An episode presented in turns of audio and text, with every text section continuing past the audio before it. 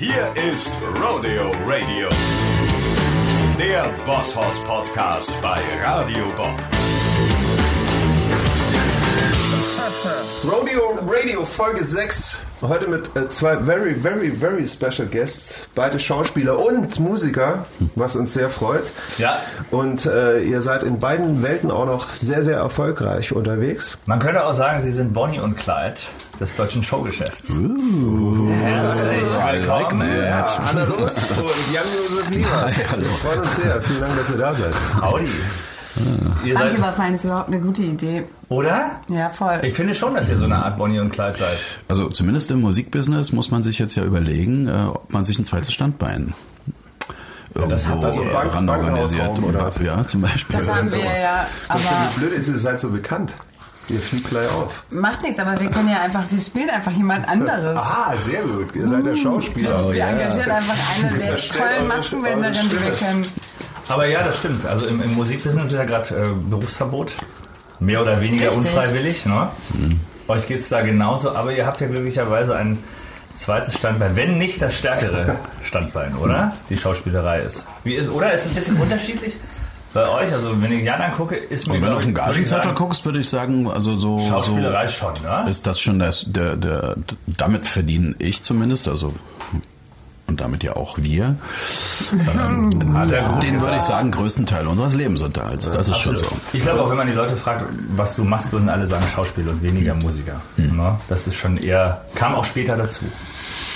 Ja, kam später dazu, weil, weil, ähm, also ich wollte das ganz früher wollte ich es mal machen, so als ähm, 12, 13-Jähriger habe ich mir vorgestellt, ich äh, bin Gitarrist in einer Band und das hätte ich gut gefunden, aber äh, ich bin in Dresden groß geworden, also im, im Osten Deutschlands.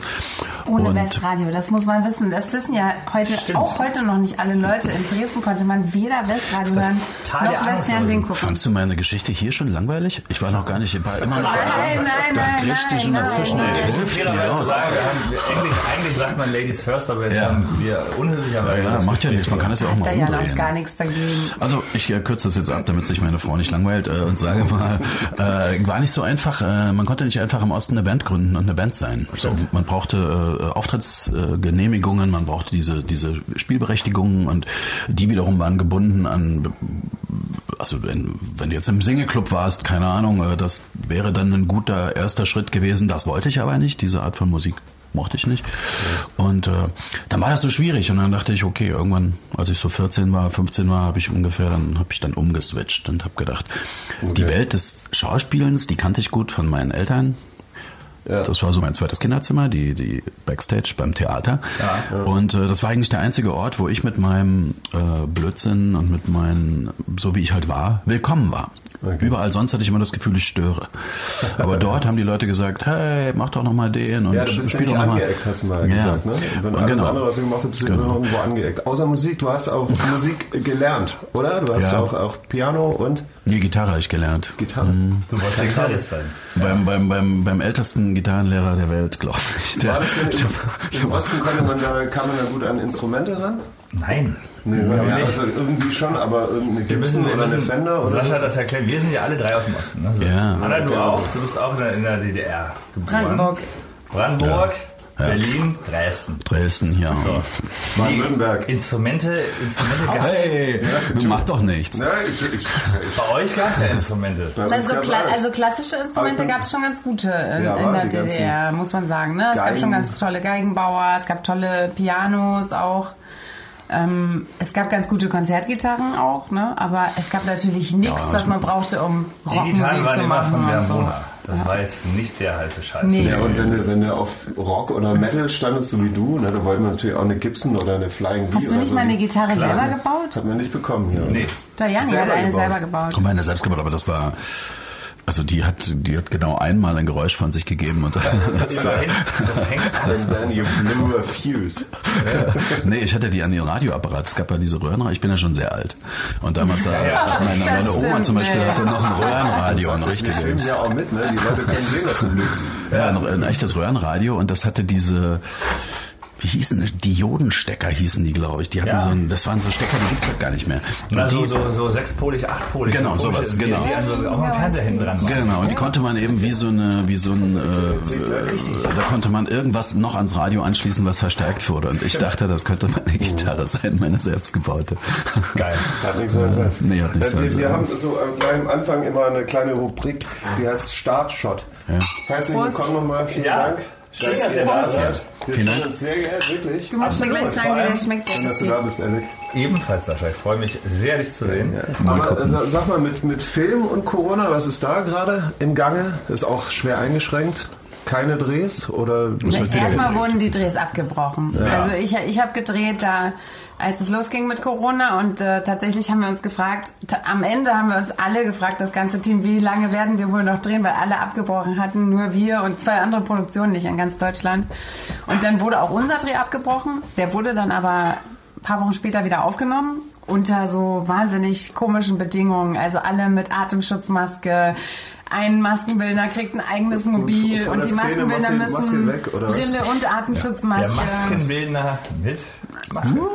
Der Maskenbildner und Maske. Also, ja, und Abstandsregeln und, und, und. Also natürlich haben die Produzenten sich zusammengetan. Also die Filmlobby, sage ich jetzt mal, ist ein bisschen schlauer vielleicht als die Musiklobby. Die Leute schaffen es immerhin, sich zusammenzutun und sich Mhm. zu überlegen, unter welchen Bedingungen können wir drehen. Ähm, dann gibt's keine Versicherung mehr. Also die Corona versichert. Ne? Du brauchst ja beim Film eine Ausfallversicherung. Wenn einer krank wird, musst du ja irgendwie das handeln können finanziell. Und die Produzenten haben es einfach selber gemacht. Und ja, ich würde, also von daher sind sie schon ganz schlau, die Filmleute. Haben Naja, sie schon ganz stimmt, gut aber, ist ja, geregelt. ja. aber nun haben sie ja auch kein Publikum. Ne? Richtig, also ich meine, mit der auf der Bühne gerade können sagen, wir uns ja auch noch hinstellen. Das wäre ja noch machbar. Ja, aber so ein Filmteam, das muss man auch sagen, die treffen sich eben nicht für einen Abend, so wie ein Konzert, sondern die treffen sich eben für 30 Drehtage. Und es sind dann 50 bis 70 Leute, die 30 Tage lang, ohne dass einer krank wird, zusammen wie eine Familie einen Film drehen. Ja, Und das das, ist recht. das ist eine andere Voraussetzung, klar. Das ist, sind eben nicht 1000 oder 10.000 Leute, die da auch für einen anderthalb Stunden oder zwei zusammenkommen. Naja, aber oder eine Tour, weißt du, wenn man einen Monat auf Tour ist, hat man auch ähnlich, ja, genau. viele Termine in, und dann bei uns halt, wenn da irgendwie ab 5000 plus, da ist Mhm. halt einfach viel zu viel los vor der Bühne. Ne? Wir haben ja auch ist- hinter der Bühne unsere Crew, die können ja auch alle Masken tragen und sie aus dem Weg gehen. Mhm. Also beim Film wirst du halt getestet, du wirst getestet, bevor du drehst, du wirst getestet, während du drehst. Jeden Tag wird Fieber gemessen. Es ist immer ein medizinischer Betreuer am Set, der mehrfach auch Fieber misst und Das die ist Leute sich anguckt und alles überprüft, ob die Abstände eingehalten werden, ob jeder den Mundschutz trägt, ob er ihn richtig trägt, ob einer Ja, ja. Den Mundschutz so ist, ja. nimmt oder ob bei ihnen immer wie ordentlich. Das wird alles erklärt. Es wird Gott. stundenlang äh, werden Vorträge gehalten, wie das alles richtig gemacht wird und also, und und. dauert doppelt so lang alles. Ähm, auf jeden Fall für die Produzenten auf jeden Fall finanziell ein größerer Aufwand, würde ich schon sagen, ja. Und Ich dann weiß nicht, sind wie- die Kinos zu. Ne? Und die Kinos sind zu, Das was ist ja eine auch- Katastrophe ist. Also, Absolut. Wir haben nämlich auch in so einem Film mitgewirkt. das sind ja auch Schauspieler, ne? In welchem? Burning heißt der. Das ist so eine Asphalt Burning. Ja, Oh, norwegisch-deutsche äh, war es gut? Produktion. Hat Spaß Ja, gemacht? Und ist jetzt gar nicht, wir haben konnte so- jetzt gar keine so Premiere Mini- feiern oder was? Mini-Cameo-Rollen, ne? Und jetzt wäre im August äh, Premiere gewesen. Also wir haben gedreht vor einem Jahr im August. Hm. Ja, da dauert war immer noch so nichts zu spüren. Und jetzt äh, sieht so aus, oder ich glaube, es ist schon klar, dass es gar nicht ins Kino kommt. Ne? Ja, viele jetzt, Filme. Jetzt, jetzt endet es auf Netflix, aber was heißt Ende? Das ist ja auch eine Chance, aber es gibt keine Premiere und irgendwie ist das natürlich schon irgendwie, finde ich, traurig. Ist super traurig. Also ich meine, es ist auch traurig für all die großen, vielen Millionen Dollar Projekte, die jetzt überhaupt nicht rauskommen können. Ja, ja. Hm, Ja, die die haben extra auch können. investiert, wollen auf den deutschen Markt da, ne? Für die natürlich auch kacke, dass das jetzt hier so scheitert. Ich finde es auch traurig für die, also ich, tatsächlich finde ich es auch traurig für die Musiker, dass, dass dieser Sommer so, dass das einfach alles komplett ins Wasser fliegt und kein Mensch weiß ja, wie lange das jetzt ins Wasser fällt. Ne? Offiziell ist es jetzt mal, sage ich jetzt mal, das Live-Arbeitsverbot bis äh, Oktober, aber Mhm. ich glaube, das, das wird auf jeden Fall weitergehen. Wie ist euer, euer. Liveplan? Nächstes Jahr verschoben? Irgendwelche Tour? Wir haben uns noch nicht getroffen, haben uns schon mal uns ausgetauscht. Das, das Verrückte ist, äh, erstmal sieht das alles ganz easy peasy aus. Alle Konzerte, wir hatten relativ viele dieses Jahr noch, äh, sind einfach äh, ins nächste Jahr geschoben worden. Das ist halt aber immer auch das Problem, ne? Ja, Na, erstmal bei Äh, uns man auch drüber- erstmal ein aber Lichtblick. es ja. fühlt sich erstmal ganz gut an so, ne? Ist mal so, okay. Ja, man denkt sich. so, oh fein, machen wir es halt nächstes Jahr. Aber jetzt sehe ich das nächste Jahr, da sind dann doppelt so viele Konzerte auf dem Markt, Mhm. weil die Konzerte, die nächstes Jahr geplant waren, die werden ja deswegen nicht ins übernächste verschoben. Das heißt, auf einmal hast du in einer Woche Woche statt, ich sage jetzt mal, zehn Konzerte 20. Ja. Und, äh, und wer, wer guckt die sich alle an? Ich, ich kenne viele Leute, die sagen, weißt du was, ich gehe einmal im Monat, gucke ich mir eine Band an live. Das habe ich in meinem Budget drin, das Na Geld klar. gebe ich aus, das will ich haben. Aber einmal im Monat. Na, der sagt ja nicht, okay, jetzt nehme ich 100, weil ich gucke mir die ganzen Konzerte, die letztes Jahr nicht waren. Also jetzt Die an, das ist so Frage eine... ist doch, haben die Leute überhaupt Bock, zum Konzert zu gehen? Haben die immer noch Angst vor Corona? Ja. Ich meine, wenn es einen Impfstoff gibt, wie gut ist, der wird sich ja auch nicht Es jeder freiwillig impfen lassen. Also ich habe keine Lust eigentlich, mich impfen Nee, es zu wird einen lassen. gewissen Teil geben, der auch der sich nicht traut. Genau. Klar. Manchen geht vielleicht auch das Geld aus. Auch das Viele sind ultra geht und das wollen Geld erst aus. recht noch Problem nach einem Jahr ohne Also unglaublich viele Leute verdienen ja jetzt einfach viel weniger. Geld. Ja. Also wir haben einen Konzerttermin reinbekommen. Der, den gab's nicht. Wir haben auch noch. Wir haben Der auch ist jetzt reingekommen und zwar in Dresden, weil wir gerade vorhin über Sachsen geredet haben. In Dresden. Da spielen wir plötzlich. Und es ist äh, gebucht worden vor zwei Wochen. Krass, Ich oder? spiele jetzt auch auf einer privaten auch. Geburtstagsfeier. Da kann man ja dann auch. Nee, aber so Nee, langsam- hätte ich nie angenommen, Aber aber... so langsam macht man sich wirklich Sorgen. Also bisher war ja auch mal easy, dachte mir, ach komm, ist noch ein Jahr bis nächste Saison und das wird schon und so langsam denkt man, Nee, nee, nee. Also die Leute, das sind so auch so aufgeregt, was das Thema betrifft und jetzt die Zahlen schwanken so derartig, dass alle so ein bisschen hilflos sind und ich befürchte langsam auch, dass der nächste Sommer wackelt. Genau. Ja, also genauso Also- wie wir es uns vorstellen, wird es Dann bestimmt wird es aber für viele Leute wirklich eng. Ne? Die zweite Also- Welle wird schon irgendwie kommen nach dieser Ferienzeit, jetzt wo viele im Ausland sind, viele äh, Gäste hier im Land. Da wird jetzt nicht besser werden bis Herbst, glaube ich. Ich glaube auch gar nicht, dass Und dann- es vielleicht unbedingt an dieser Reiserei liegt. Also ich meine, es ist ja ein auch nicht. Erkältungsvirus, der natürlich höchstwahrscheinlich im Winter wieder ein bisschen stärker werden Mit wird. Ne? sogar. Und also je, je mehr wir in den Winter kommen, desto mehr wird es wahrscheinlich auch wieder auf uns zukommen. Aber was man vielleicht den Leuten auch mal erklären muss, es sind ja nicht nur wir vier, die auf der Bühne stehen, die keine Konzerte spielen, sondern Ja, ja. es sind all die Musiker, es sind all die Teams, es sind all die Veranstalter. Da hängen einfach so viele Leute in dieser Musikbranche mit dran, all die Zulieferer, ne? Klar. Die Leute, wo die Technik rumsteht, ähm, die. Leute, die die Nightliner-Wagen haben, die Leute, die die LKWs haben, Jeder die die Wagen vermieten. ja. Also es ist einfach doch eine gar nicht so kleine Branche. Sie kann sich nicht gut organisieren leider, weil jeder so ein bisschen sein Süppchen kocht und die das einfach gar nicht gelernt haben. Aber ich, ich habe eher so ein bisschen die Angst, dass nach diesem Corona-Ding überhaupt nur noch 50 Prozent von den Leuten arbeiten. Also weil ich sehe das ja jetzt bei uns in den Teams schon. Die eine bewirbt sich, äh, Tourmanagerin, die bewirbt sich jetzt dort als Ja, Pressefrau von VW, der macht das. Mhm. Der eine geht jetzt Straßenpflastern, die müssen ja auch alle irgendwie ihre Familien erlernen. Ich denke auch, das ne? Scheiße, Die, ey. die Schon Musiker krass. sind ja nur die Speerspitze, ne? Und Genau. die Etablierten halten es vielleicht auch nochmal aus, ne? So einen Moment. Mhm. Aber so die ganzen, die in der Peripherie arbeiten, sind vielleicht danach gar nicht mehr da. Genau. Ich glaube, man müsste sich, das müsste man wirklich mal überlegen, ob man dieses, äh, dieses, ähm, einerseits, wenn man in der Musik so, das ist mein, mein, mein Standbein, sage ich jetzt mal, in der Musik, so, das, das mag ich unter anderem auch, weil es so eine, erstmal auf den ersten Blick so eine unglaublich familiäre Nummer ist. Du spielst Festivals im Sommer oder so und sitzt auf einmal mit Leuten zusammen, mit denen würdest du sonst so gar nicht äh, zusammenkommen und, und, und alles mischt sich und man stößt an und bam, bam, bam und, und, ähm, und, und das alles wir- wirkt erstmal so familiär. Und ähm, jetzt, wo es darauf ankäme, ich habe gehört, einer war im Innenministerium, hat das Thema dort mal angesprochen. Und dann hat ein Verantwortlicher aus diesem Innenministerium gesagt, also Musiker, also ganz ehrlich, um Helene Fischer macht er sich jetzt keine Sorgen. Naja, Und das ist natürlich eine irre Antwort, ne? weil der hat hat überhaupt nicht, der verstanden, gar keine Ahnung, wovon er redet, weil, Ja. weil natürlich mache ich mir um die auch keine Sorgen. Ich mache mir jetzt auch um uns vier hier jetzt keine Sorgen. aber- Alles ist, alles auf der aber Strecke. unser FOH-Mann, unser äh, weißt du, Monitor-Mann, die, die Roadies, alle, die da hinten dranhängen, die sind äh, einfach am Arsch, weil die, die verdienen jetzt auch nicht viel Geld, die, die, die, die haben keine Rücklagen, die, die leben von der Hand in den Mund, die brauchen dieses dieses Geschäft. Ne? Und bloß weil jetzt, jetzt habe ich, denke ich schon wieder, was macht man jetzt mit so einem, keine Ahnung, Staatssekretär, der im Ministerium sitzt und einfach von Tuten und Blasen keine Ahnung hat. Bei dem kommen ja die Paychecks jeden Monat pünktlich an. Und äh, da fehlen uns einfach jetzt die äh, die Lobbybrüder, die Typen, die, wo die Pharmaindustrie äh, so viele von hat und, und die Autoindustrie und alle. halt und die haben wir der nicht. organisierten Musiker. Da müssen wir halt mal auf Marek. Lieberberg hoffen, dass der da irgendwas dreht. Ja, Rock'n'Roll ist halt unkonventionell Ja, und das ist in so einem Fall natürlich dann ein bisschen nach sich. Aber ich finde find auch, dass das ein Problem ist. Es ist ja auch nicht nur, nicht nur das, das Festival, was ausfällt, oder das große Konzert, was wir jetzt gebucht haben, sondern auch Subkultur. Ja, genau. Ich meine, Die Clubkultur, kleinen weißt du, Bands. Jedes ich kleine meine, bevor, Independent. bevor Ding wir alle auf großen. Bühnen standen, standen wir auf ganz kleinen. Und dafür brauchst du halt kleine Clubs und das sind alles irgendwie Leute, da, da geht es von Woche zu Woche, von Monat zu Monat, von der Hand in den Mund irgendwie, ne, dass die offen bleiben. Sowieso, immer. Und wenn Ja, das jetzt alles weg ist, das ist ja nicht nur, ich meine, es ist auch Theaterbusiness genauso. Ich meine, Die freien Theater jeden Fall. Kleinkunst, Ne? kleine Alles, was nicht Theater, subventioniert ist. Ist ja alles am Arsch jetzt. Uns haben die ersten Veranstalter gefragt, hatten sie die Idee, weil alle überlegen ja fieberhaft, ob man nicht äh, statt eines Zwei-Stunden-Konzerts zwei einstündige Konzerte hintereinander macht, sodass man äh, wenigstens die doppelte Anzahl von Ja, ja. erlaubten Publikum dann Man denkt reinbringt. nach. Und ne? ob man nochmal über die Gage sprechen kann, die man ausmacht. Das ist bei uns war das ganz Ja, oft der was, Fall. weil, was ne? ich eigentlich eine gute Idee fände, was ich, also wenn ich jetzt, wenn es jetzt einen Lobbybruder oder eine Schwester geben würde, die zum Kulturministerium rennen würde, würde ich sagen, also eigentlich müsste der Staat supporten jedes Konzertticket, was man verkauft. Also er müsste quasi do, das Doppelte drauflegen.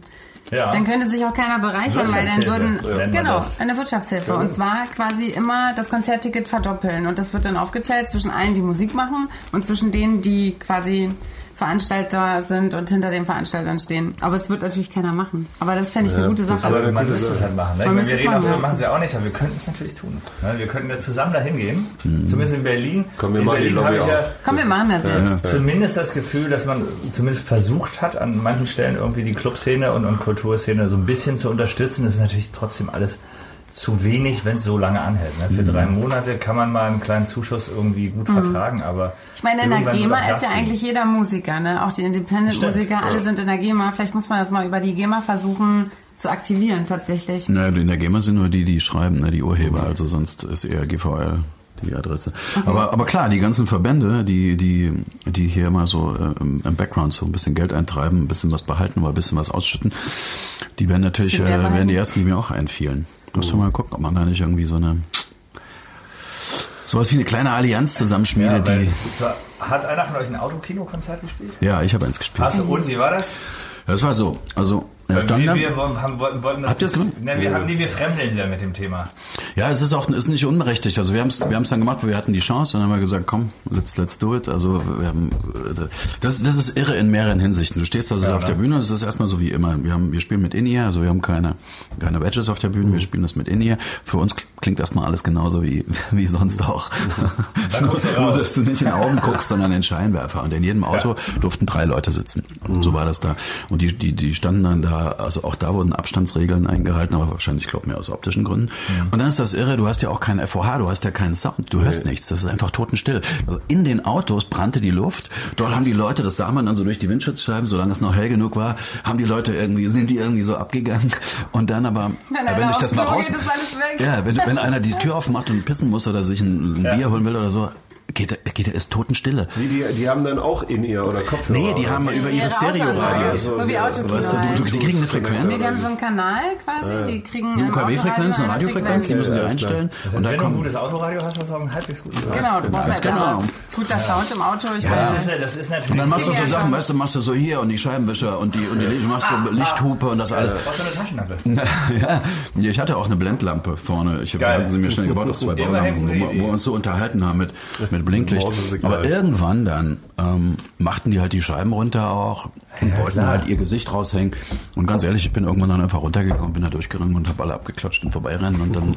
Am ich- Ende haben wir, sind das wir war auch so irgendwie der, Menschen. So ist es halt. Ja, das war der Ausdruck der, des Lebens irgendwie. Das gibt's auch noch. Es gibt nicht nur Vernunft und es gibt nicht nur ein Virus, es gibt irgendwie auch noch berechtigte Lebensinteressen. Absolut. Ja, jedenfalls Und, so ein Autokino ist nicht, nicht sexy, ne? Nee. Also wenn ich mir vorstelle, eine Tour so zu spielen. Also da- ich, ja, ich, glaub ich meine, es gab, es gab ja ein paar Leute, die eine Platte rausgebracht haben in der Zeit und äh, von, da habe ich das wirklich total verstanden, weil irgendwie musst du ja den Leuten das mal vorspielen und du musst ja zeigen, dass es diese. Platte gibt. Und wenn du jetzt jemand bist, der, sag mal, du bist jetzt im Pop unterwegs und bist jemand, der äh, immer Radioplays hat und die Leute sind gewöhnt daran, dich im Radio zu hören, weißt du, dann, dann, dann ist es jetzt auch nicht viel ja. anders. Du sitzt dann da in einem Auto und hörst, hörst das Ding auch im, im, im Radio, wie Ja, immer, und denkst dir, die ist halt live oder so. Ne? Aber, aber es gibt Bands, ich denke mal, ihr seid auch so eine. Also für ja, euch ja, ist dieser Faktor, dass halt das Wind bewegt wird zwischen Bühne und. Zuschauerraum en- enorm groß. Und, äh, Live-Musik ist ein ganz anderer Spirit einfach. Ne? Und es klingt auch immer anders, hat eine andere Energie. Und du hast du total recht, das kommt nicht rüber. Und auch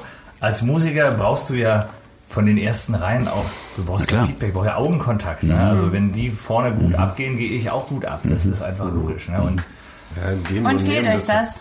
Schon, es fehlt oder? Total. Also ich meine, wir haben ja letztes Jahr relativ wenig gespielt. Wir haben halt Ringpark und Wacken, also Mhm. große Festivals. Dann hast du Gebietsschutz, Mhm. Exklusivität. Das heißt, die große Tour ist dann erst ein Jahr später. Und die wäre eben dieses Jahr gewesen. Und äh, nachdem wir letztes Jahr relativ wenig gespielt haben, haben wir echt mit den Hufen geschart dieses Jahr. Und es fehlt uns. Ist krass. Und wenn man jetzt denkt, wenn alles klappt, wie wir uns das vorstellen, müssen wir noch warten bis Juni und dann geht es erst wieder los. Ne? Das, ist schon, das ist schon eine harte Situation. Wir machen jetzt halt andere Dinge. Wir schreiben jetzt halt am neuen Album, Mach ich auch. Ja. fangen jetzt schon an. Und äh, wir kriegen die Zeit schon rum, aber sie muss halt irgendwann auch rum sein. Schreibst du an einem sonst- neuen Album? Weil du sagst auch, ja? Ja. Das ist Nummer zwei. Du bist ja jetzt Solo. nicht so neu, Stimmt. aber schon seit nicht so langer Zeit solo unterwegs. Genau. So. Die letzte Platte hieß Werkzeugkasten. Werkzeugkasten. Also die erste eigene Solo-Platte. Genau. Und, Und- jetzt schraubst du an der nächsten. Jetzt schraube ich an der nächsten. Also ich meine, ich finde so Solo ist immer so ein Begriff, der einen aufs Glatteis führt, weil ich habe natürlich ja ein Riesenteam. Ich habe eine tolle Band, ähm, was für mich auch ein Grund war, äh, Lust, also wo, als Corona losging, habe ich gedacht, okay, mir wurde eigentlich relativ schnell klar, dass die Leute gar kein Geld mehr verdienen können. Ne? Und ich wusste auch relativ schnell, dass das jetzt eine Weile geht. Das war ja klar. Und äh, die Idee war halt, die Leute ins Studio zu kriegen. Also und ihnen damit auch so einen Job zu verschaffen. Und ich habe dann auch so ein paar Ideen gehabt. Äh, mir sind natürlich nur so positive Sachen eingefallen. Und mein letztes Album war sehr, ich habe ganz viel aufgearbeitet aus meinem, so aus, aus meinen letzten. Ist deine Beziehung? Nein, nicht aus meiner Beziehung. Aber auch aus meinen auch aus Beziehungen. Aber das war schon eher so, so ein trauriges Album, fand ich. Und Ja. ähm, ich dachte, okay, dann nehme ich jetzt halt Corona und mache jetzt genau das Gegenteil. Aber fühlst du dich jetzt freier? So als, als Anna?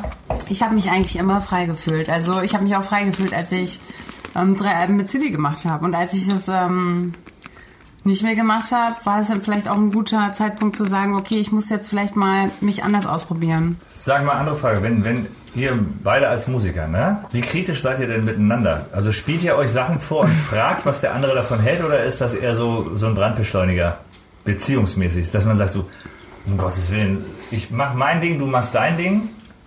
Ist das in der Musik genauso wie im Schauspiel? Also seid ihr, fragt ihr euch Wir- wir- gegenseitig, wir- wir wie machen- findest du meins? Ja, wir, also wir machen unser Ding. Es ist jetzt nicht so, dass das äh, nach dem ersten Wort äh, beim Text schon gesagt wird, Hiv, guck mal, wenn, es geht los mit wenn, wie findest du das? Oder so.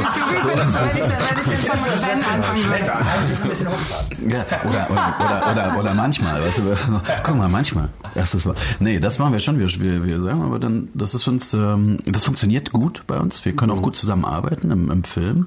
Also auch in der Hinsicht, dass man sich Auch. kritische Dinge sagen kann, ohne hinterher beleidigt zu sein. Oder, oder das geht.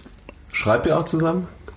Äh, Also Texte Ganz oder, selten. oder? Ganz selten. Wir haben mal einen Song, da, da habe ich mal einfach mit, mit ein bisschen rüber geguckt, aber Und das ging aber auch auf eine Wette zurück. Und zwar haben wir gesagt, der Erste, der von uns jemals, äh, wenn jemals einer Top Ten geht von uns beiden mit, mit, mit dem Album, äh, dann darf der bestimmen das Duett. Dann machen wir ein Duett und der, derjenige darf bestimmen. Und das war Anna, die war die Erste und durfte dann ähm, rulen.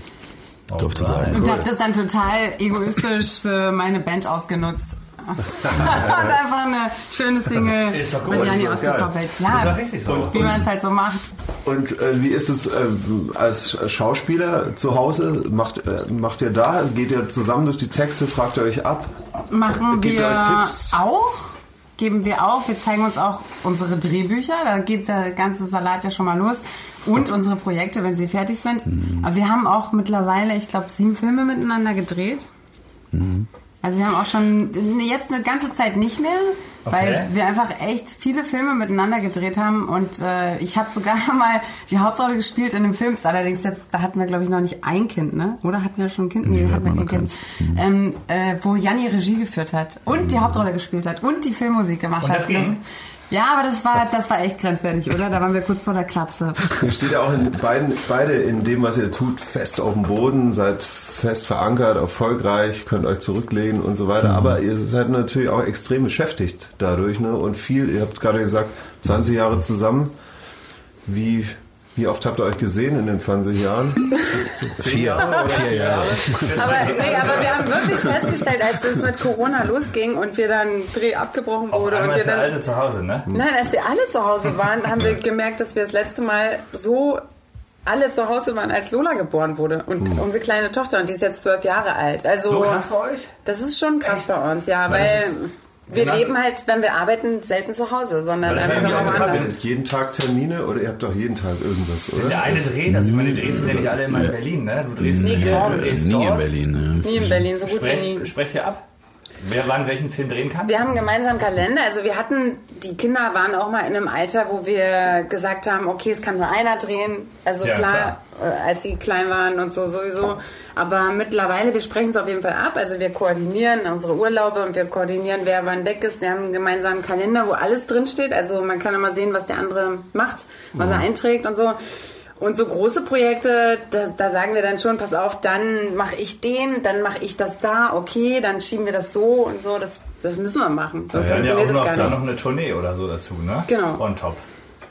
Also irgendwann wird es schon so, dass jede, jedes neue Datum oder jeder neue Termin oder jede neue Sache, mach doch das noch oder mach doch da noch oder äh, weißt du, das, das wird dann irgendwann so eine Attacke. Äh, Oder wirkt wie eine, wie eine, wie eine Dank, Attacke ihr auf die, auf die gemeinsame, ja, ja, naja.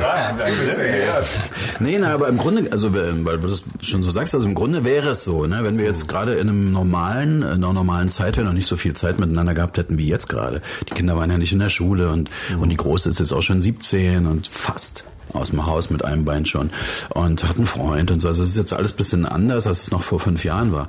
Aber im Grunde, genommen, ich hatte so eine Zeit, ich hatte so eine Zeit tatsächlich. Also ich würde sagen, wenn man heute in so einer äh, äh, Lifestyle-Zeitung würde man vielleicht sagen, so kurz vorm Burnout, würde ich, würde ich absolut unterschreiben. Also ich glaube, ich kann Im mir Burnout, vorstellen, was das ist. Ne? Also ich bin, bin Ja, das morgens, äh, es Fall. extrem schwer gehabt, morgens aufzustehen. Mir fiel es schwer, meine Post zu öffnen, solche Sachen, solche ganz einfachen Dinge. Und alles war mir zu viel. Und ich dachte, wenn ich so weitermache, äh, kacke ich ab.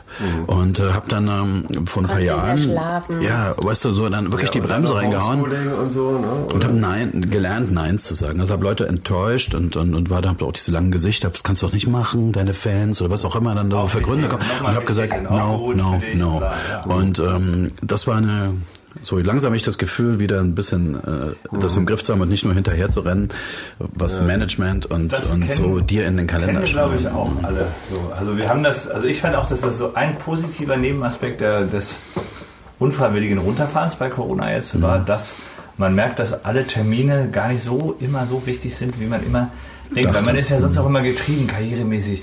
Das mitnehmen, das Interview, dort was machen, hier, ne, auch wichtig. Und immer ist irgendwie alles getrieben von, mach das noch, das ist gut für dich, nimm das mit, lass das nicht liegen. Und jetzt denkt man sich so, guck, Was wäre ein Prio? Musik oder Schauspielerei bei dir, Anna? Soll ich beantworten? Schwierig, ja, beantworte du mal. Bin gespannt. Okay, also ich würde sagen, wenn diese Entscheidung stünde für Anna, würde sie wahrscheinlich sagen, okay, wenn ihr mir dieses Messer auf die Brust setzt, dann mache ich Musik. ja? Ja, glaube ich, ja. Glaube ich. Ist so, also wenn ich, wenn ich, wenn ich eine stille Minute habe, glaube ich, dann denke ich eher immer an die Musik. Also, weil ich glaube, ich liebe an der Musik dieses Selbstbestimmte. Deshalb war vielleicht auch ähm, eine Solo Arbeit anzustreben für mich das, was mich eigentlich wirklich glücklich Der macht. Also logische ich, Weg. Ja. Ja, weil als Schauspieler schreibt dir jemand diese Rollen. Also du spielst halt, was im Drehbuch steht. Natürlich kannst du das noch gestalten, sage ich jetzt mal. Ne? Aber am Ende bist du eigentlich etwas, was sich jemand anders ausgedacht hat. Es gibt auch Schauspieler, die schreiben selber Bücher, aber das ist eher die Natürlich. Ausnahme. Und als Musiker, wenn man jetzt so für sein eigenes Zeug verantwortlich ist, dann kann man wirklich von der ersten bis zur letzten Sekunde, du kannst halt alles selber bestimmen. Also es sei denn, du bist jemand, der ein Interpret ist. Wenn du jetzt als Sänger, so, es gibt ja auch tausend, Ja, tausend, die, ja, Ja gut, das bin ich aber nicht. aber Also, Joe Cocker, Joe Cocker hat in seinem Leben nicht einen einzigen Song geschrieben ne? und, und, und ist trotzdem Joe Cocker. Hallo. Und äh, man kann auch, also es Okay. gibt viele Wege nach Rom, aber, aber, ich rede jetzt ja sozusagen von dieser? Warte aus, dass man Das selber verantwortlich für sein Zeug ist und auch für die Umsetzung und so. Und das gefällt mir schon gut. Aber das ist ja der Motor von, von vielen Künstlern, glaube ich, deswegen, warum man es macht, oder warum man als Schauspieler auch irgendwann Regie anfängt, oder? Man denkt ja immer so als Konsumentin, warum macht er jetzt Regie? Ist doch klar, weil er natürlich nicht nur nach Vorgabe acten will, sondern Oder Musiker, auch die auf genau einmal selber ihr Album wie er die Rolle produzieren, ne? gestalten will. Ja, Also es das. gibt ja auch ganz viele Musiker, die dann auf einmal sagen, okay, das Album produziere ich jetzt selber. Also im Zweifel Musik. Ja? Was hat, hat euch dann die Schauspielerei Spaß gemacht? Nee, ich wollte gerade sagen, also äh, wenn ich jetzt fandet ihr das wählen müsste? Musik oder Schauspielerei, dann müsste ich äh, mal nicht, nicht lang überlegen. Also es war gut, war eine gute Erfahrung, aber äh, es sollte ein Witz sein. Ich würde mich für die Musik entscheiden natürlich. Ja, natürlich, weil wir das, Weil wir- das, das- können wir ja auch. Das ist nicht unsere Welt. Also wir- es war Obwohl, ich geil. hätte Wir, tierisch Bock. wir haben auch schon bestimmt 15 Videos gedreht oder so, Mhm. dass es nicht vergleichbar ist, aber wir haben dann auch schon ein bisschen Schauspiel, ich habe schon ein bisschen Honey und Nanny mitgespielt und so und dann Stimmt. waren wir in diesem Film Asphalt Burning. Das ist schon auch geil, macht Spaß. Auf jeden aber es kann auch gerne mal mehr sein. Also an dieser Stelle, wenn es jemand hört da draußen, Nee, will, also, sagen- natürlich gar nicht. aber, Also, aber die Musik tauschen- steht natürlich im Vordergrund. Tauschen ist gar keine Option und ist ja auch gar nicht relevant vergleichbar. Aber ich hätte zum Beispiel mal voll Bock, einen richtigen Film zu spielen. Also nicht nur so, dass man immer sagt, ey, die beiden Jungs von Bosshaus sind jetzt auch mal da im Bild und witzig, dass die mal was sagen. Ja, ne? genau. Oder Sync-Jobs haben wir auch. Nee, weil ich, weil ich glaube, dass, und da bin ich ein bisschen bei dir, dass nämlich auf einer, auf einer Bühne, man ist ja, ist ja auch ein alter Ego. Ich meine, wir sind ja Boss Power, Boss Burns. Wir sind ja jetzt nicht nur Alec und Sascha, sondern wir haben ja auch bewusst so alter Egos gewählt. Und ich glaube, jeder Rockstar spielt auch Posen. Ja, aber, Ne, so gehst du ja nicht aber, morgens in die Küche. Aber, aber Nein. Burner ist auch äh, äh, ja, Börne, ja, Börne ist auch Jan, aber, aber trotzdem bietet ja so ein alter Ego schon Ja, auch, aber schon ich, eine Erfindung auch. gute, gute Facetten. Ne? Ich habe so ich ver Vergleich deine Rolle übrigens immer so gerne ein bisschen mit ähm, Johnny Depp in Fluch der Karibik. Weil die sind ja, ist ja auch immer so einen leichten Tick drüber, Über, über, über, überzeichnet Mhm. irgendwie, aber trotzdem dadurch ja, oder kannst du besser erklären, dadurch wiederum sehr schön, glaube ich, klar zu besetzen oder da reinzugehen, weil ich meine, wie schwierig ist es denn, in eine Rolle zu gehen und sich selbst draußen zu lassen oder nimmt man sich immer mit rein? Oder ist dann so eine Rolle, die, die ein klareres Profil hat, einfacher für dich, den Jan rauszulassen und jemand anderes zu sein? Oder Nee, das, das gelingt ja gar nicht, weil die, sag mal, du kriegst ein Drehbuch und das ist, das kann, kann sich jetzt ja bildlich vorstellen, jeder, das ist ein weißes Blatt Papier mit so Schreibmaschinenschrift drauf. Da, da steht ein Name und dann, dann, der sagt, das bist jetzt du, den du spielst den, und dann steht sechs Textzeilen. Und damit ist er, damit ist das Drehbuch am Ende seiner Möglichkeiten. Und ähm, alles, was dann dazu kommt, wie klingst du? Wie, wie siehst du aus? Wie bewegst du dich? Wie guckst du, wenn du das sagst? Ist das vielleicht ironisch gemeint? Da steht, ich wünsche Ihnen einen ganz besonders tollen Tag. Manchmal steht auch Klammer auf, ironisch, Klammer zu. Weißt du so, da- das sind alles so, da, dann liest gut, du in diesem der Drehbuch. Dann kommt der. Regisseur ein bisschen ins Spiel, aber die Regisseure sagen eher, pass auf, wir filmen das in der H2, wir stehen hier mit der Kamera, also bam, bam, bam, du gehst zum Fenster, das sieht sehr gut aus und bam, bam, bam, so. Also Regie ist auch nicht immer nur, ist auch nicht so, ist auch, wechselt mit jedem Regisseur. Und am Ende stehst du da und musst das ja irgendwie, musst jemanden erfinden, den es nicht gibt. Und der hat immer auch mit dir zu tun. Aber ähm, die, ähm, was du sagst mit dem Übertriebenen oder mit diesem etwas Überzogenen, ne, das war für mich, ich komme ja vom Theater, ich habe angefangen am Theater, habe acht Jahre nur Theater gespielt. Und da geht's ja etwas anders zu als beim Film. Und dann, und dann war das so toll, weil wir dachten, eigentlich ist es dieser Professor Börner in dem Tatort ist im Grunde genommen fast so eine operettenhafte Figur, wie man sie eher von der Bühne kennt oder aus alten Filmen früher, Ja. wo, die, wo, die, wo die so ein bisschen Beispiel, oh, oh, so drüber. Deswegen sage ich ja, Zum sag, Teil- deswegen sag ich ja so, so Flug der Karibik so, ne? Weil, also Johnny so, Depp hat es zum Beispiel, so, finde so, ich mit. so Figur halt du weißt, dass die den, du weißt, dass die den, den feuern wollten. Die haben gedacht, der hat's ja nicht alle. Die, die Produzenten Die von das Fluch der Karibik haben versucht, den Typen loszuwerden, weil sie gesagt haben, er versaut uns den ganzen Film. Der Keinen Regisseur und er fanden das toll, aber die Produzenten fanden es eine Ja. Er hat, Katastrophe. er hat übrigens gesagt, er hat sich das von Keith Richards abgeguckt. dieses Ach so. Verpeilte und dieses äh, Schwankige und so. Ja. Und guck mal, was das für ein geil, mega Erfolg war, ne? Als ja, der erste genau. Tatort War letzter gedreht war, als der erste Tatort gedreht war, ne, und ich an dieses Set kam, haben die Produzenten zu mir gesagt, wie siehst du denn aus? Und ich habe gesagt, wieso? Ah, echt? Ja, mit diesem Bart und der Brille, willst du das so spielen? Ich sag, das na hast du klar. alles selber definieren dürfen. Ach komm. Ja, willst du so spielen? Ja klar. Nee, das kannst du nicht machen. Bitte geh dich rasieren, du kannst nicht mit dem Bart spielen. Ich habe gesagt, wieso denn nicht? Ah, äh, äh, äh, weiß doch gar keiner, was, was das tust. Habe ich gesagt, das ist doch geil, worum geht's? Und dann konnten sie nicht anders und mussten nachgeben. Wo es war nicht mehr viel Zeit, musste gedreht werden. Und dann war der erste Film fertig und die Witze über die kleinen, wüchsige. Aber dass wir das alles in einem Ding so, zusammengeschraubt, ne? ja. Und dann haben die alle. nicht, ne? Und da gab es viel Angst, da gab es viel Sorge darum, dass wenn das das erste Mal auf Publikum trifft, dass die uns in der Luft zerreißen. Ne?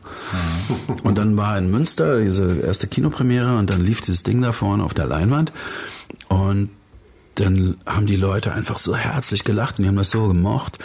Aber pass auf, wenn, wenn, wenn wir jetzt, wenn wir jetzt sagen würden, wenn ihr jetzt sagen würdet, uns fällt gar nichts mehr ein, wir sind so verzweifelt, dass wir jetzt Jan Josef fragen, ob er mit uns einen Song schreibt, ne?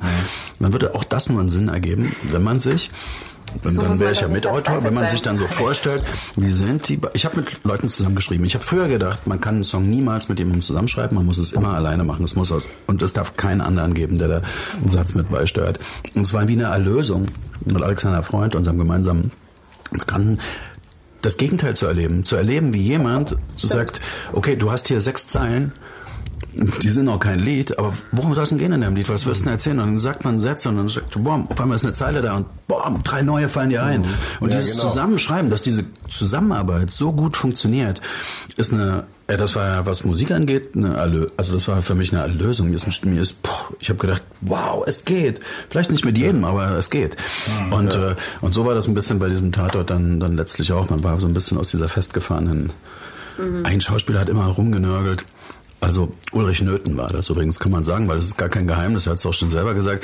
Und er hat immer so lange rumgemeckert an den ganzen Drehbüchern, bis es irgendwann richtig scheiße war. Das Ärgert Ganze, ja. schon tot heute wahrscheinlich, oder? und, äh, und dann haben wir das wieder, Mehrfach. Ich weiß ja nicht, was er draus gemacht hat. Er, er macht ja auch Was tolle man- Sachen. absolut, Hat ja auch eine tolle toller, Reihe. toller Typ, toller Schauspieler und ein toller Kollege und ein toller Mensch. Aber eben da hat es nicht gepasst. Ne? Aber das ist das, was ich meine. Also wenn du jetzt mit jemandem anderen zusammenarbeitest, Zusammenarbeit generell funktioniert eben nur, wenn man sich so das wirklich füreinander, also wenn alles so in eine Schüssel fließt und nicht sich jeder gegenseitig befruchtet und äh, zu neuen Ideen gegenseitig führt. Also das ist auf jeden Fall schon gleich Ja. bei der Musik. Ne? Ich meine, wenn Ja, du ja. das dann so live auf die Bühne bringen willst, ich weiß nicht, wenn man so als Diktator in die Proben geht, ist das eben auch verkehrt. Ne? Ja, auf jeden Fall.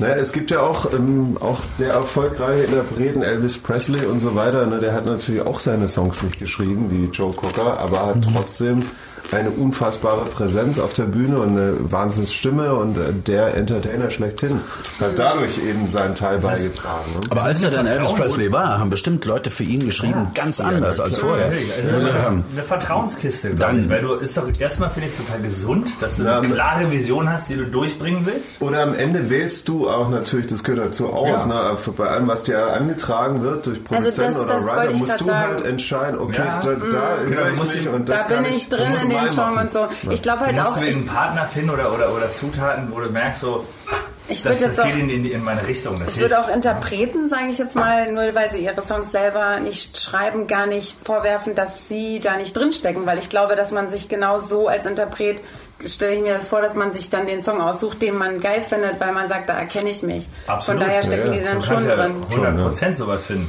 Bei uns ist es ja ein bisschen ähnlich. Sascha schreibt Und wir er muss machen's. machen. Und ich mache dann.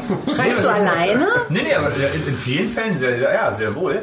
Aber es funktioniert deswegen gut, weil ich mich zum Beispiel 100% darin wiederfinde. Ich finde, er würde ja, wenn ich wenn es scheiße finden würde, würde ich ja sagen, so finde ich so, oder wenn ein Album entsteht, reden wir auch viel drüber. Ne? Also ist ja nicht immer dass man immer sagt, egal, musst du jetzt machen. Und habt ihr viel Streits dann? Nö. Nö, gar nicht. Gar nicht. Also es ist ja auch, auch kein Das ist das- Prozess, wo ich ihn diese vor veränderte Vertrauensbasis. Tatsachen setze. Ich, ich schreibe, es gibt sehr früh Ideenaustausch, wir sammeln, wir treffen uns, ich spiele ihm was vor, er spielt mir was vor, was er so auf dem Handy eingesungen hat oder so.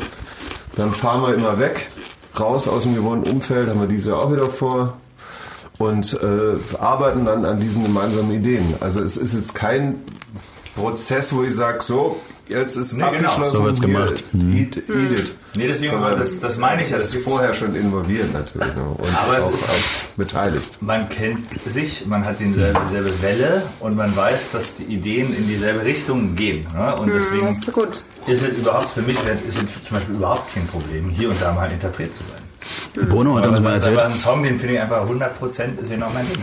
Und dann bin ich auch voll drin.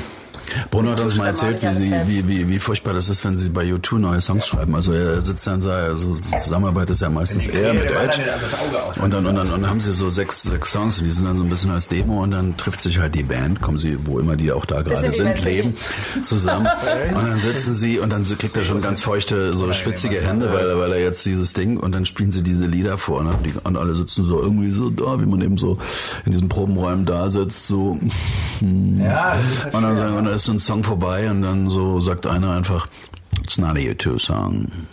und dann ist das Ding vom Tisch, weißt du? Der so, Moment, Moment, Moment, Moment. Und dann ist die Antwort vom anderen schon auch klar. so. Beistand. Also diese, diese, diese, diese, das ist wie im, keine Ahnung, wie in der ersten sind- Klasse. An Oder, diesen Egos sind die größten äh, Bands zerbrochen, ne? Also Ego ist sowieso Also was weiß ich, äh, Oasis ist zum Beispiel, ne? schwierige Nummer für eine Band, die Egos. Weil Metallica die natürlich dafür Metallica haben es gerade sorgen. so hingekriegt, die Stones waren auch öfter davor, glaube ich. Aber sag mal, ähm, weil wir bei Musik sind, kurzes Ranking würde mich interessieren. Musikalische Herkünfte.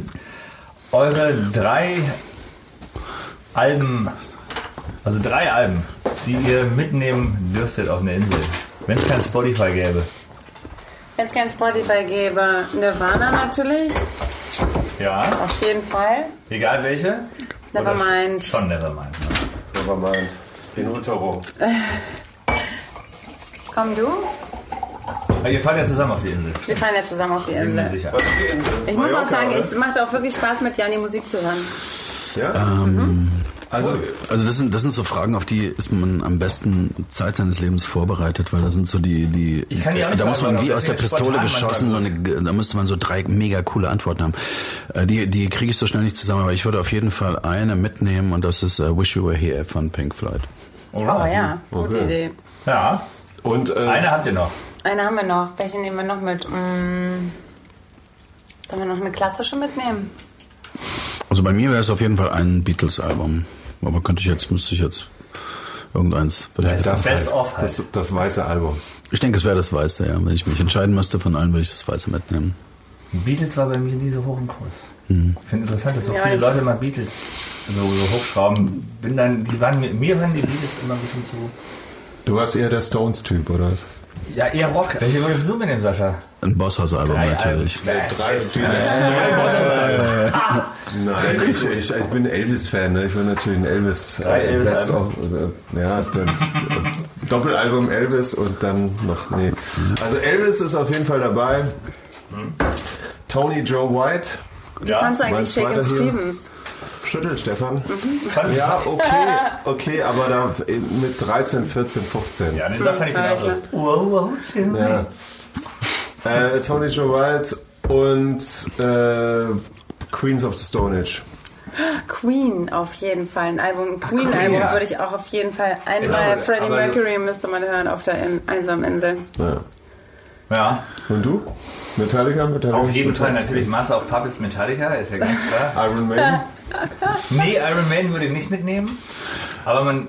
System of a Down. Witziger, nee, auch nicht. Witzigerweise, man hängt schon immer an den Sachen, die man früher. Die man früher gehört hat. Hab ich auch gerade gedacht. Jetzt hast du so Alben aus Also man den hat 70ern. we- Man hat Ja. weniger Alben aus den letzten fünf Jahren, wo man sagt, uh, das hat aber, glaube ich, mit der Prägung zu tun.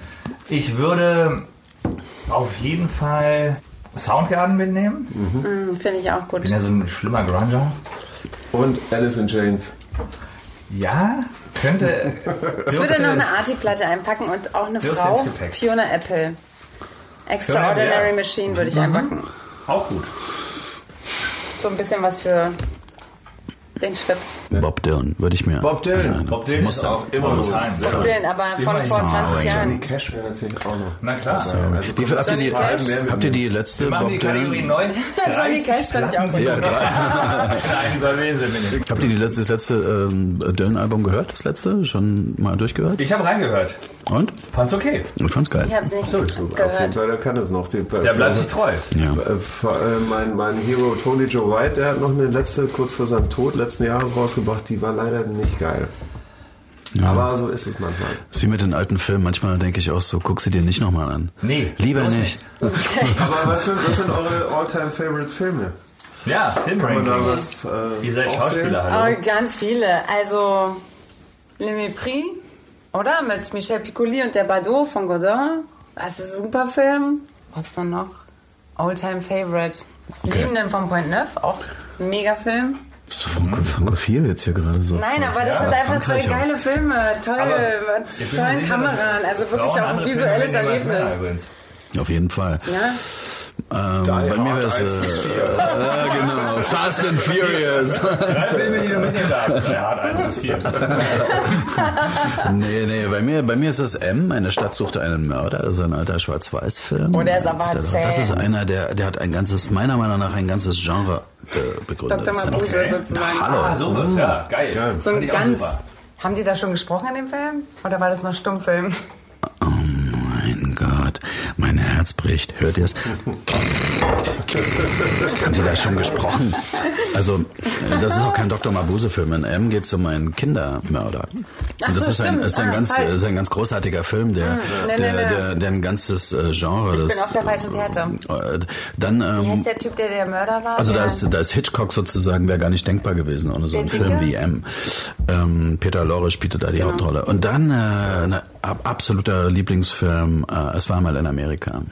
Ich weiß nicht, wie oft ich diesen Film gesehen habe. Mit geiler Der Musik. hat alle Knöpfe gedrückt, die, die ich zur Verfügung habe. Geiler Soundtrack. Von der Musik, über das Spiel, über die Geschichte, über die Liebe, über die Sehnsucht, über das Scheitern. Also das Mhm. war ein Film, der hat für mich alles einmal eingepackt, was es so, so gibt. Jetzt müsste ich noch einen dritten haben. Arizona Dream vielleicht, auch ein geiler Film mit Johnny Depp und Leonardo DiCaprio. Ja, super. Ähm, mit einem roten Luftballon, aber auch toller Musik. Ähm, Emil Kusturica. Okay, ich hätte noch einen dritten, und zwar Eternal Sunshine of the Spotless Mind. Ein, der hieß auf Deutsch, hieß der äh, Vergiss mein nicht. Ein etwas doofer Titel für einen tollen Film mit äh, Jim Carrey und äh, ähm, Kate Winslet. Warum werden denn Sie in spielen- Deutschen immer so dämliche Titel gemacht? Ja, weiß ich auch nicht. Aber haben Ich wir jetzt einen einzigen deutschen Film dabei gehabt? Wir müssen eigentlich auch noch einen deutschen Film Knocking on. Heaven's Door ist tatsächlich einer meiner Lieblingsfilme, nicht nur weil ich selbst mitgemacht habe, sondern weil ich ihn immer noch, Der war auch cool. immer noch, der lebt immer noch, der ist immer noch Der da. hat einen und, Soundtrack auch. Ja. Selig haben damals. Richtig, Aber es gibt- genau, Also- genau, Es genau. gibt zum Beispiel den Film Liebe. Ist auch ein toller Film. Ist vielleicht jetzt kein hundertprozentig deutscher Regisseur, aber Aber ein Western? Kein Western oder was? Ihr seid bei Boss Western. Steht ihr nicht auf Western? Ich habe mit meinem Vater als Kind viele Western Oh, geguckt. oh, oh, Moment. Äh, Das so, Spiel mir das Lied vom Tod zum Beispiel war ein Film, den habe ich, glaube ich, mit meinem Vater Oder? als Absolut. Kind dreimal geguckt. Mega.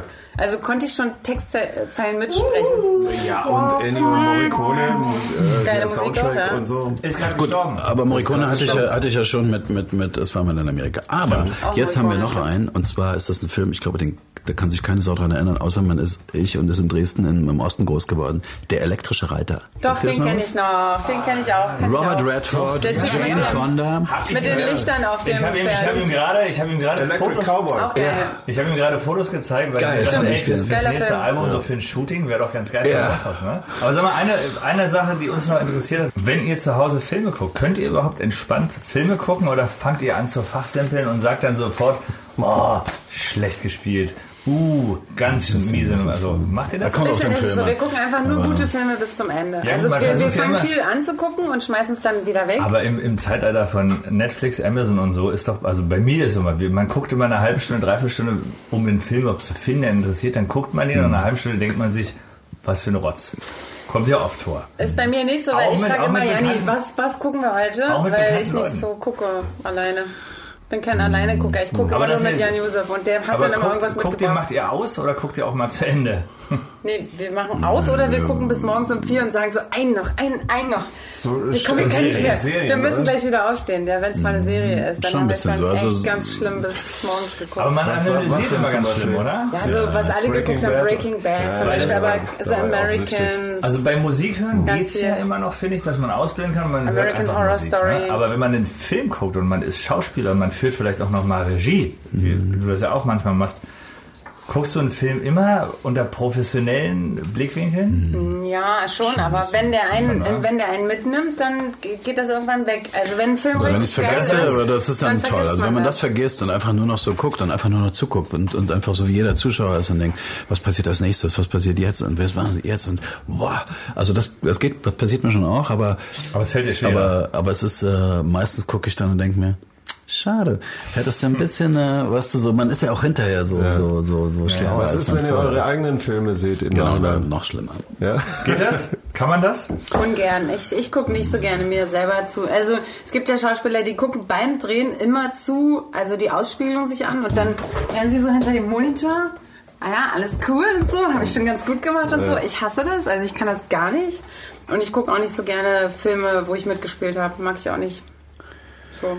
Also ich mag die äh, kleines äh, kleines äh, Nerd Talk hier so ein bisschen für Leute, die die die die gar nicht genug davon kriegen können. Also in Deutschland in einem Land wie, also in, in Hollywood zum Beispiel, wenn dort Leute drehen und du bist einer von den Stars in so einer Top-Besetzung, ne, und du möchtest sehen, was du gerade gedreht hast, ne, dann geht man an einen Monitor, da gibt es tausend professionell, hochprofessionelle Abteilungen, die schneiden das alles mit und du kannst exakt die Einstellung sehen, die du gerade gedreht hast. Ne, das ist sozusagen sehr, sehr professionell. So Bei uns gibt es das eher so, dass man, dass die Regisseure noch sehr stark sind und auch der traditionelle, die traditionelle Idee. Nein, ein Schauspieler darf das niemals sehen, dass das, dann verliert er seine Unschuld, so nach dem Motto, oh, ich musste den Bauch mehr einziehen oder irgend so ein Ja, Scheiß. ja. Aber das ist oldschool. Wenn du arbeitest, ne, das ist dein Beruf, du arbeitest daran, musst du dir angucken, was du gerade gemacht hast. Das ist meine Meinung. Du musst es dir angucken, nicht auf eine eitle Art nach dem Motto, oh, ich könnte ja noch so ein bisschen mehr so gucken oder dann sehe ich noch besser aus. Das meine ich nicht, sondern einfach nur? Wie steht die Kamera, wie sieht das Bild wirklich aus? Kommt das rüber, was ich will? Ist das überhaupt zu sehen? Weißt du, solche Sachen, das Also, brauchst du du. bewertest dich ja sofort automatisch. Du kannst es gar nicht abstellen, dass du dich bewertest. Und ich Wollte möchte ich mich nicht sagen. bewerten, wenn ich. Doch, ich kann es total spiele ja in dem. Moment, ich, ich gefühlt spiele ich das nicht. Also ich schlüpfe ja da rein und wenn ich zum Beispiel eine Rolle, ich bin ja meistens, spiele ich die Rollen, denen es schlecht geht. Ich spiele ja immer so zerstörte Menschen. Und manchmal bin ich wirklich abends in meinem Hotelzimmer und denke irgendwie so, ich muss jetzt nach Hause fahren, ich halte es hier nicht mehr aus. Ich bin das dann. Und wenn ich das angucke, dann bewerte ich mich. Und ich will mich nicht, nicht bewerten, weil das reißt mich dann da raus. Also, Wie viel Rolle nimmt man denn Also ich mache das gar nicht, bewerte mich Ich gar nicht, gucke mir das einfach an und denke mir, Ja, nee, okay, nicht so. das kann man besser machen, hier kann man noch was rausholen, da geht's noch was. Und Aber ohne, aber mit, aber. Du aber bist ja auch subjekt- Regisseur. Der subjektive Abstand ist doch aber schwer, ne? Nicht doch eitel zu gucken, sehe ich da gerade gut aus oder nicht? Kannst du dich noch erinnern, als du dich das erste Mal Ja. auf Tonband gehört hast, deine Stimme auf Band? Horror. War das nicht der Horror? Das Was, so klinge ich? Gott, nein, anders. Das ist doch schneller gemacht. Aber das ist, aber das ist auch heute, das ist aber auch heute noch so, finde ich. Es ist nur eine Gewohnheit. Jetzt machen wir noch unsere, würde ich sagen, letzte Rubrik. Musiktipp, Bosshaus gibt's euch auf die Ohren. Und zwar äh, suchen wir da immer was aus. Und zwar fangen wir an mit Tipp Nummer 1 äh, unter der Rubrik Sweet Old Time Music äh, mit Slim Harpo. Slim Harpo ist, alter, ist ein alter Blueshaudegen ähm, aus Louisiana ähm, und war ein Virtuose am Blues und an der Mundharmonika. Harpo.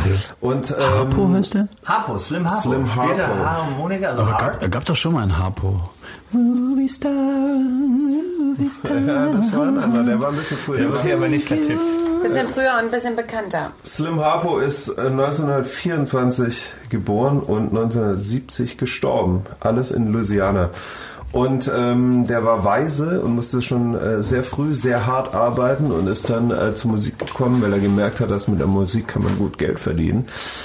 Und ähm, ja, ein Vollblutmusiker Ende der 50er Jahre bis Mitte der 60er hat er viele Hits geschrieben, die man kennt, aber äh, hauptsächlich von anderen Künstlern, wie zum Beispiel I'm a King Bee, Shake Your Hips von Rolling Stones natürlich bekannt gemacht. Und äh, wir wollen äh, den Künstler euch ans Herz legen, dass ihr euch ein bisschen mit dem beschäftigt und dann mal reinhört, was er so gemacht hat. Übrigens auch äh, Bosshaus Covern Slim Harpo, ne? Das stimmt. Shake Your Hips. Übersetzt doch der schlimme Harpo. Zweiter Zweiter Tipp, ja. Bob Wayne. It's Country Time, ladies and gentlemen. Bob Wayne. Bob Wayne ist ein, ein US-amerikanischer Country Punkrocker, würde ich fast schon sagen. Also es ist ein Country-Musiker, aber mischt Country und Punkrock. Wie hieß der, ähm, dieser Superheld? Das Dark, Dark Wayne? Nee, Wayne? Aber auch Wayne. Wayne. John Wayne. Wayne Johnson. Nee, nee, Wayne, dieser äh, Spider-Man, Wayne. nicht Spider-Man, sondern Bruce, Wayne, Wayne, yeah, ja, Bruce. Wayne, Bruce danke Wayne. Also, schön. also eine Mischung aus Bruce, also, ne, also Bob Wayne ist eine Mischung aus SpongeBob und Bruce Wayne. ist ein Outlaw Country Mucker, mischt Country und, und Rock'n'Roll und ähm, Punkrock aus Nashville. Ist das dann so ein New Country? Ist das, Klingt geil. Das ist so ein New Country. Lebt er Aber, aber nicht Der New ist so- Country ist im. Sinne, ist Punk? ein Pop-Country. Müssen wir Er macht äh, Das ist Punk, Traditional ja. Country-Musik, also Mit so Punk. Amerikaner mit Punk. Also sehr traditionell verpunkt. Darf ich, darf ich, das darf ich mich mal? Das outen wäre als, ein, hilfreich. Tot- als ein, ein, ein, äh, ich, ich weiß nicht viel darüber, aber ich bin, bin ein echter, in mir steckt ein echter Country-Fan. Und See. zwar seit dieser Radtour, von der ich vorhin erzählt habe. Wir sind da an so, du, du fährst ja mit dem Fahrrad, fährst du ja anders als mit dem Auto, du landest ja nicht in den Städten, sondern du landest irgendwo. Und diese Gasthäuser, diese, diese, diese kleinen Kneipen in, in, in den USA, irgendwo so im Heartland, so, was spielen die da in den Jukebox? Patsy Klein und wie sie alle heißen. Ja, das, das läuft auch runter. großartig. Ich hab, mich hab, mich hat's total infiziert, tatsächlich, muss ich echt sagen. Also Aber es bleibt unter uns, das wird die niemals bekannt Das, gegeben. bleibt, das schneiden wir raus. Für die nächste Radtour empfehlen wir also Bob Wayne. War auch schon mal Bob mit. Bosshaus auf Tour. Wirklich? Tatsächlich. Aus War, war dir die Vorband nach- oder war er der? der Ja, war natürlich. Ja, 2000, Ah. 2016. Naja, Sollten der, wir mal rübergehen, sind wir sagen. Der, äh, kennt ihr Hank Williams, den Oh, dritten? Ja. Also the, Third, quasi, also der, Neffen vom, vom ist das nicht äh, der Urenkel? nee, der Enkel. Also es gibt äh, Hank Williams, dann gibt's den Vater und dann gibt's äh, den Sohn, den Enkel. den Sohn vom Vater. Der also Dritte? der Enkel von dem. Die Katze von dem. Also Hank der Dritte halt, ne? Also der Dritte in der Reihe und der, der ist so ähnlich unterwegs. Und hat er auch diese Stimme, diese, diese, äh, sind die Stimmen ähnlich? Ja, Dieses ja, bisschen ja. nasale. Also ist ja ein Musiktyp auch für euch. Hört euch mal Bob Wayne an. Und hat er auch die Zöpfe?